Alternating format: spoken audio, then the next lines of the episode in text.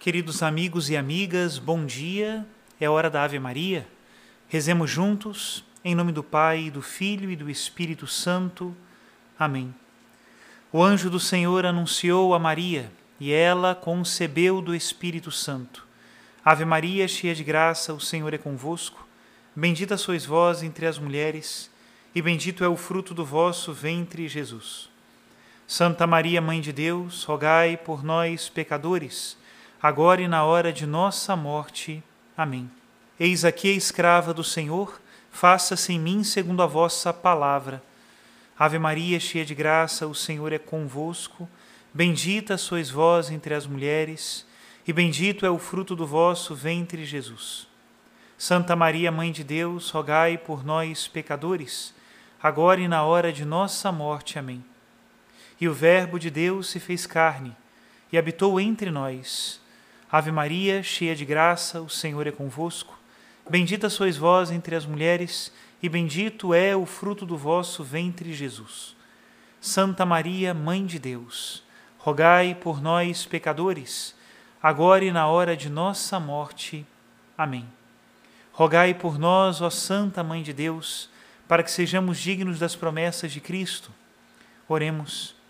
Infundi, Senhor, em nossas almas a vossa graça, nós o suplicamos, para que nós que conhecemos, pelo anúncio do anjo, a encarnação de Jesus Cristo, vosso Filho e nosso Senhor, cheguemos por sua paixão e morte de cruz à glória da ressurreição da carne.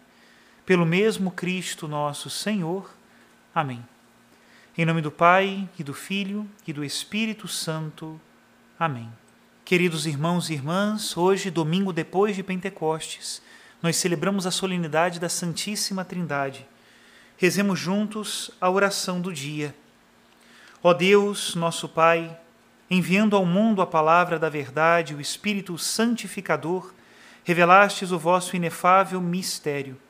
Fazei que, professando a verdadeira fé, reconheçamos a glória da Trindade e adoremos a unidade onipotente por nosso Senhor Jesus Cristo, vosso Filho, na unidade do Espírito Santo. Amém. E o evangelho que a liturgia hoje nos traz está em São Mateus, capítulo 28, a partir do versículo 16. É Jesus que nos diz: Naquele tempo, os onze discípulos foram para a Galileia, ao monte que Jesus lhes tinha indicado. Quando viram Jesus, prostraram-se diante dele Ainda assim, alguns duvidaram. Então Jesus aproximou-se e falou: Toda a autoridade me foi dada no céu e sobre a terra. Portanto, ide e fazei discípulos meus todos os povos, batizando-os em nome do Pai e do Filho e do Espírito Santo, e ensinando-os a observar tudo o que vos ordenei. Eis que eu estarei convosco todos os dias até o fim do mundo palavra da salvação, glória a vós, Senhor. E hoje, para a nossa meditação sobre esse mistério da Santíssima Trindade, eu escolhi um autor moderno. O padre Francisco Fernandes Carvajal escreveu no século XX várias meditações sobre todos os dias do ano litúrgico, numa obra chamada Falar com Deus, publicada aqui no Brasil pela editora Quadrante. Eu vou escolher um trecho das suas meditações para essa solenidade da Santíssima Trindade. Ele diz assim: O mistério da Santíssima Trindade é o ponto de partida de toda a verdade revelada e a fonte de que procede a vida sobrenatural e para a qual nos encaminhamos. Somos filhos do Pai, irmãos e coerdeiros do Filho, santificados continuamente pelo Espírito Santo para nos assemelharmos cada vez mais a Cristo Assim crescemos no sentido da nossa filiação divina. Assim nos convertemos em templos vivos da Santíssima Trindade. Por ser o mistério central da vida da Igreja, a Santíssima Trindade é continuamente invocada em toda a liturgia. Fomos batizados em nome do Pai e do Filho e do Espírito Santo, e em seu nome perdoam-se os pecados. Ao começarmos e ao terminarmos muitas orações, dirigimos-nos ao Pai por mediação de Jesus Cristo, na unidade do Espírito Santo. Muitas vezes ao longo do dia, nós, os cristãos, repetimos: Glória ao Pai, e ao Filho, e ao Espírito Santo. Deus é meu Pai. Se meditares nisso, não sairás dessa consoladora consolação. Jesus é meu amigo íntimo. Outra descoberta, que me ama com toda a divina loucura de seu coração. O Espírito Santo é meu consolador, que me guia nos passos de todo o meu caminho. Pensa bem nisso. Tu és de Deus e Deus é teu. A vida divina, da qual fomos chamados a participar, é fecundíssima. O Pai gera o Filho eternamente e o Espírito Santo procede do Pai e do Filho. Esta geração do Filho e a inspiração do Espírito Santo não são algo que tenha acontecido num momento determinado, deixando como fruto estável as três divinas pessoas. Essas procedências são eternas. No caso das gerações humanas, um pai gera um filho, mas esse pai e esse filho permanecem depois no ato gerador. O homem que é pai não é somente pai.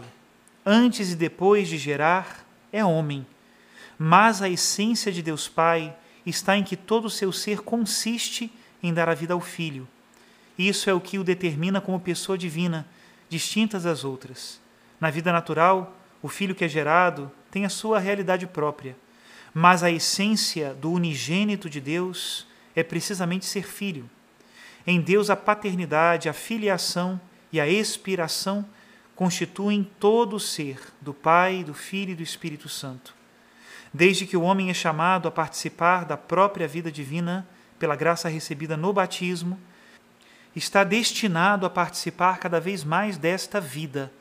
É um caminho que é preciso percorrer continuamente do Espírito Santo recebemos constantes impulsos, moções, luzes, inspirações para avançarmos mais depressa por esse caminho que conduz a Deus, para estarmos numa órbita cada vez mais próxima do Senhor.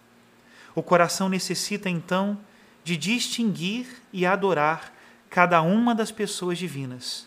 De certa maneira, o que a alma realiza na vida sobrenatural é uma descoberta semelhante as de uma criancinha que vai abrindo os olhos à existência e entretém-se amorosamente com o Pai e com o Filho e com o Espírito Santo, e submete-se facilmente à atividade do Paráclito vivificador, que se nos entrega sem o merecermos, os dons e as virtudes sobrenaturais. Corremos como servo que anseia pelas fontes das águas, com sede, gretada a boca, ressequida, Queremos beber nesse manancial de água viva, sem esquisitices. Mergulhamos ao longo do dia nesse veio abundante e cristalino de frescas linfas que saltam até a vida eterna. Sobram as palavras, porque a língua não consegue expressar-se. Começa a serenar-se a inteligência. Não se raciocina, fita-se, olha-se. E a alma rompe outra vez a cantar com um cântico novo porque se sente e se sabe também olhada, fitada amorosamente por Deus em todos os momentos. A Santíssima Trindade habita na nossa alma como num templo. E São Paulo faz-nos saber que o amor de Deus foi derramado em nossos corações pelo Espírito Santo que nos foi dado. E aí, na intimidade da alma, temos de nos acostumar a relacionar-nos com Deus Pai, com Deus Filho e com Deus Espírito Santo. Vós, Trindade eterna, sois mar profundo, no qual quanto mais penetro, mais descubro, e quanto mais descubro, mais vos procuro. Dizemos-lhe no recolhimento de nossa alma. Até aqui as meditações do Padre Francisco Carvajal. Que a Trindade Santa seja sempre a nossa alegria. Recebamos agora mais uma vez a bênção em seu nome. Que vos abençoe o Deus Todo-Poderoso, Pai e Filho e Espírito Santo. Amém.